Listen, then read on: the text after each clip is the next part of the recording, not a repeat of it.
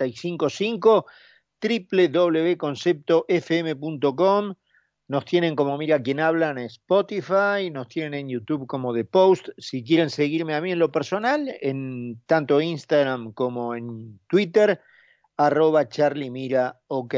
Hoy, primero de marzo, día de discurso del presidente para abrir un nuevo capítulo de sesiones ordinarias del Congreso y nos encontramos ya con la última careta caída, ¿no? Si quedaba alguna que disimulara el carácter del presidente Fernández, esa última careta ha caído hoy. Digo esto para algunos, ¿no? Yo creo que ya gran parte de la ciudadanía tiene calado al presidente como lo que es, como lo que presumiblemente siempre fue, Em, un gestor, un gerente que se pone a disposición del mejor postor.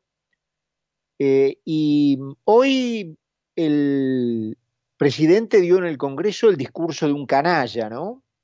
Porque solo un canalla puede mentirle en la cara al pueblo tal como lo hizo el presidente. Solo un canalla puede decir que persigue la unidad cuando lo único que hace con su palabra es alentar en un discurso de odio, divisor y de persecución a todos los que no conformen la, banda presidida por, por su jefa, ¿no? Que estaba allí, al lado de él, verificando que todas las instrucciones fueran seguidas. Solo un canalla puede advertir que iniciará un embate contra un poder de la República diferente e independiente al suyo como es la justicia. Solo un canalla puede anticipar que abrirá una investigación penal por una deuda que se tomó para pagar los desaguisados que dejó el gobierno de quien hoy le da las órdenes como si fuera un lacayo. Solo un canalla puede intentar justificar el escándalo de las vacunas en el momento en que empieza en Buenos Aires un ruidoso cacerolazo eh, contra el COVID-19 que fueron expropiadas para el uso de la nomenclatura gobernante. Solo un canalla puede pintar como exitosa una gestión que dejó al país en los primeros puestos mundiales en muertos por cada 100.000 habitantes, con una de las economías más golpeadas del mundo, con uno de los productos internos brutos que más cayeron entre los países del mundo, con cientos de miles de empresas quebradas, con decenas que tomaron la decisión de irse del país, con miles y miles de empleos perdidos. El, presidente habló con el idioma de un mentiroso, de un de alguien que puede elevarse a un altar de impunidad cuando eh, destaca como ejemplar la, la visión o, o, lo que ha hecho un gobierno eh, que ha desconocido, por ejemplo, la constitución en una de las provincias argentinas de verdaderos campos de concentración, o que ha elogiado a dirigentes sindicales con los calificativos más elevados para que luego vayan a impedir trabajar a las empresas argentinas. Los mismos calificativos que usó para destacar a los gobernadores o al gobernador de esa provincia que montó esas verdaderas cárceles en, territorio argentino. Solo un canalla puede perseguir la impunidad de sus jefes pretendiendo manipular los tribunales que vayan a juzgarlos. Solo un canalla puede ser tan obstuso frente a la Constitución. Solo un canalla puede tergiversar la realidad como si los que escucháramos fuéramos idiotas, que no sabemos lo que persiguen, que no es otra cosa que la riqueza de otros, la impunidad para los que robaron y la venganza para los que no piensan como ellos, ¿no? Alberto Fernández se ha superado en ese sentido en el día de hoy en el terreno de la desvergüenza. Ha sumido al país en una pobreza alarmante, lo está convirtiendo en una gigantesca villa miseria. Y no solo no pide perdón, sino que alardea de una gestión pavorosa que está destruyendo literalmente a la Argentina.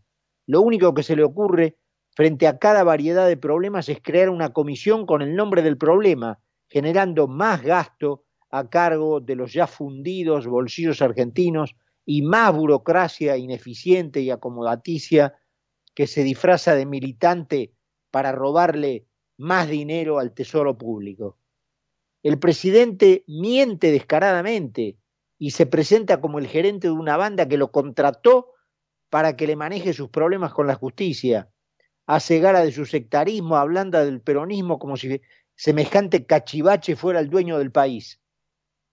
En el capítulo de la deuda, el presidente elevó su canallada a la enésima potencia, el gobierno de Macri, que fracasó indudablemente económicamente, tuvo que encargarse de los muertos que le dejó la pésima gestión de su antecesora, que hasta se dio el lujo de hacer experimentos en el Ministerio de Economía, tal como Mengele los hacía con humanos, poniendo a un burro al frente de esa gestión, que llegó a los peores acuerdos que la memoria económica del país recuerde, incluidos los de IPF y los del Club de París, cuyos efectos tuvo que pagar el gobierno de Cambiemos.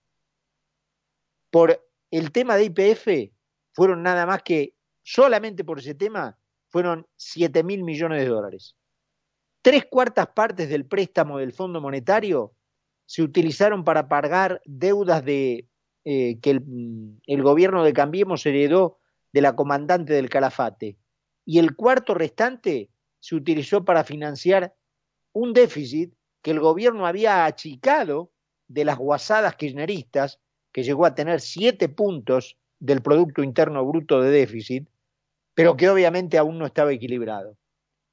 El presidente debería tener prohibido el uso de las palabras coronavirus, pandemia, vacunas y todo lo relacionado con una gestión horrible en materia de lo que el mundo ha vivido en 2020 y que en gran medida todavía sigue viviendo.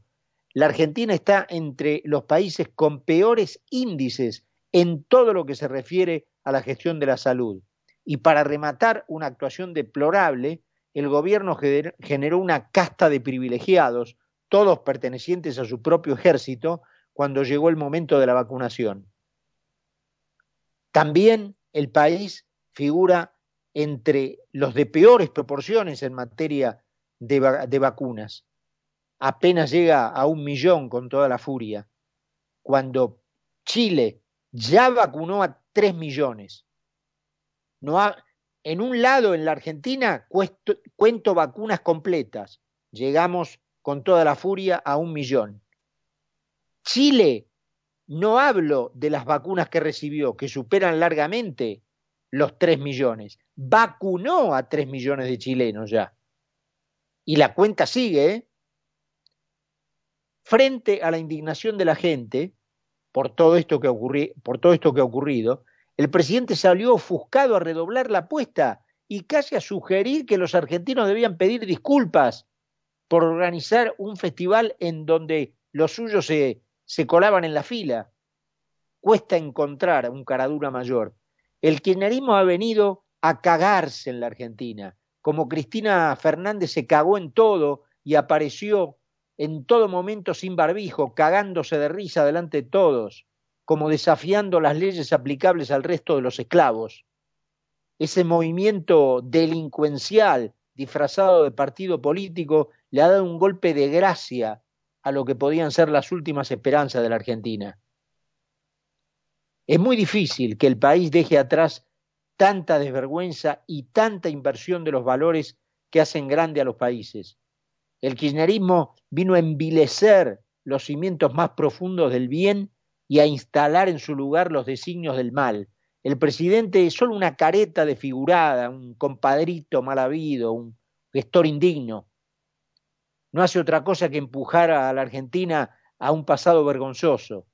Su discurso de hoy no es más que una pieza más de una retórica que solo sirve para confirmar la sospecha de que la Argentina no tiene remedio bajo el cristinismo, bajo el kirchnerismo, bajo el eh, castrochavismo, como lo quieran llamar, bajo este sistema antiguo que no sirve para nada, que fracasó en todo el mundo, en el siglo XXI, hablando de sustitución de importaciones, de congelamiento de precios, de perseguir a la gente con, la, con la policía por la calle, de eh, hablar de exportar más y llenar de trámites y de impuestos a la gente que, que pretende hacerlo.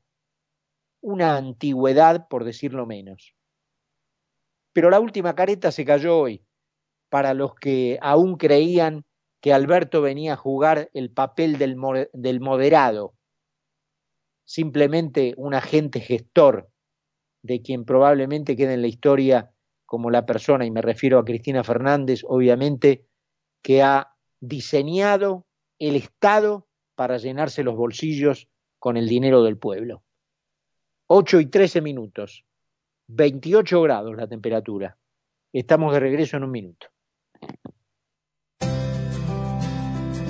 En Laboratorios Vago, la investigación y el desarrollo son pilares de nuestro trabajo cotidiano.